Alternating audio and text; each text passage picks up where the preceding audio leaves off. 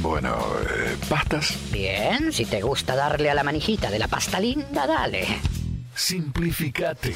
Yo quiero más. Roticería Quiero Más. Pedidos al 447-4485. Bahía Blanca 38 y Las Vías. Quiero más. En la Vía del Sabor. Quiero más. Estás en Radio 10 Neuquén. 98.5. 98.5. Radio 10.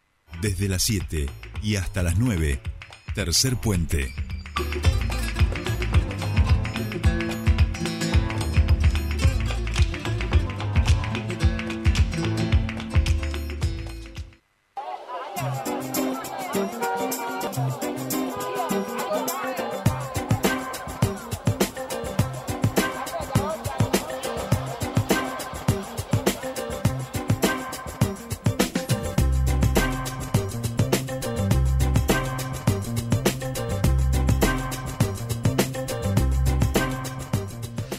Bien, ya estamos aquí, 7.53 de la mañana y ahora sí estamos en comunicación con nuestro primer entrevistado. Tal como habíamos anunciado al comienzo del programa, vamos a charlar de la sesión sucedida ayer en el Congreso de la Nación, en diputados, todavía falta senadores, y para eso estamos en contacto con Guillermo Carnaghi, diputado nacional por nuestra provincia, por el Frente de Todos. Guillermo, muy buenos días te saluda Jordi Aguiar. Bienvenido a Tercer Puente.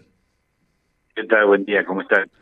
Bien, todo muy bien. Bueno, algo ya hemos comentado de la sesión de ayer en nuestros títulos, este, en la agenda que siempre comentamos y desarrollamos un poquito más algunas de las eh, noticias que nos parecen más relevantes del día. Y bueno, queríamos también charlar con vos, lo hemos hecho a lo largo de este año en distintos momentos, hablando precisamente de la discusión de la ley de alquileres. Y finalmente ayer, frente a esos dos proyectos, este, uno por la minoría, otro por la mayoría, eh, se aprobó el de la oposición, en este caso, que retrotrae algunas de las medidas y que habían pedido fundamentalmente las cámaras inmobiliarias. Sí, fundamentalmente, además, si en realidad son tres proyectos los que se discutieron, porque esta, esta, esta, esta sesión nace con la intención propuesta en su momento por el diputado Hernán Lombardi de la derogación de la ley.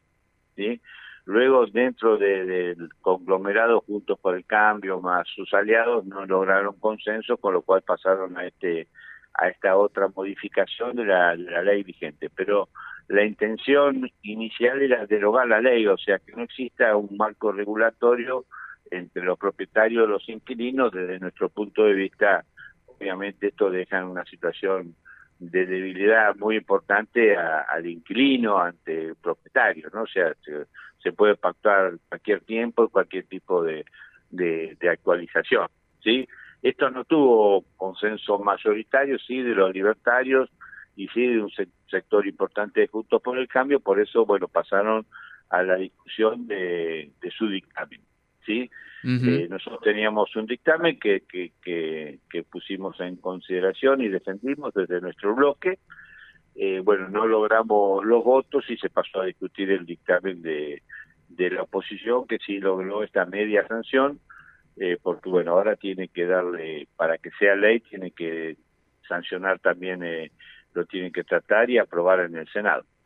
Así es, un poco nosotros veíamos, ayer hablamos precisamente con el presidente de la Cámara Inmobiliaria Argentina y era muy explícito, digamos, en eh, la, la, inquietud. La sensación, o sea, en la demanda y en el pedido a ese sector, a Juntos por el Cambio, que habían hecho con estas medidas. La, el discurso tenía que ver también con decir, bueno, eh, la ley de alquileres no solucionó nada, por lo tanto hay que volver para atrás. Pero el volver para atrás también da la sensación, y esto es casi hasta metafórico si hablamos en el plano electoral, ¿no? Volver para atrás, para atrás sería, pero digo, volver para atrás ya sabemos que es algo que no, que es un escenario que tampoco se resolvió. Es decir, porque no se haya resuelto hasta ahora no quiere decir que uno tenga que tumbarlo, ¿no? Sino quizás seguir buscando alternativas, soluciones, eh, más audacia, más creatividad, más consensos. Sí, aquí está claro quién, eh, a quién representa una fuerza política y otra fuerza política. O sea, esto que plantea la, la Cámara Inmobiliaria obviamente está representado por Juntos por el Cambio y por todo ese conglomerado que llevaron adelante esta propuesta inclusive la propuesta que intentaron de derogación. De nuestro bloque estamos representando la posición contraria que está eh, bueno, expresada por la Asociación de Inquilinos. Puntualmente en Neuquén hubo una, una convocatoria ayer eh, al centro de Neuquén, creo que al Monumento a San Martín, eh, también, bueno, de la Asociación de, de, Inquilinos pidiendo que se mantenga la ley, ¿no? O sea, bueno, acá está, es este juego de, de representatividades. Claramente, desde Juntos por el Cambio, están representando la voz de, de, la, de, de las cámaras y nosotros en esta posición, en nuestro dictamen, sabiendo que hay problemas, o sea, no negamos que hay problemas con el tema de los alquileres, pero en nuestro, en nuestro dictamen entendemos que defiende al inquilino, manteniendo los tres años de alquiler, ¿sí? el plazo de tres años como mínimo y también la actualización anual. Y en, también dentro de este tema que es complejo, se presentó ayer una propuesta de ley también para regular las plataformas, ¿sí? de, de eh, digamos, Airbnb, Book, bueno, las distintas plataformas con falta de, alquiler eh, temporario, que también es parte del problema, porque muchas viviendas que podrían estar destinadas a vivienda permanente, bueno, están eh, dentro del mercado este inmobiliario, fundamentalmente por el boom turístico que hay que hay en el país y en muchos, bueno, en muchos, en Capital Federal seguro, pero bueno, obviamente en todos los centros, en los centros turísticos donde no escapamos la cordillera en, en, Neuquén o, en Bariloche, ¿no? Así que esto, creo que el tratamiento es integral, creo que esto que, que se planteó ayer es, bueno, es, es maquillaje, creo que no va a resolver el problema, el problema no es la ley, el problema es más complejo, no lo negamos, eh, tenemos un problema de inflación y de, de bajos de bajos salarios que hace el acceso a la vivienda se hace difícil, la falta de crédito para vivienda, o sea, el tema es mucho más complejo, pero bueno, desde, desde este golpe de efecto de, de la oposición lograron eh, esta, estos cambios que son los que reclaman la Cámara y bueno, nuestro dictamen está defendiendo la postura de los inquilinos. Eh, Guillermo, ahora es senadores. En el caso de que senadores no lo apruebe, ¿qué pasaría? Nada, queda vigente la actual ley. Claro, claro, claro. Y la sensación o la situación o el escenario pareciera que no lo va a aprobar, senadores, ¿o sí? No tengo información. Realmente me preguntaron en otro radio, pero no sé cómo será y no he leído hoy en los medios de comunicación. Pero no, no tengo información. Eh, tendría que hablar en el día de hoy con, con nuestros senadores, este, Silvia Zapá o Carparrilli, para ver bueno, cómo, cómo están evaluando ellos, cómo están viendo ellos, eh, cómo puede avanzar el tratamiento de esta ley en el Senado. Perfecto, perfecto.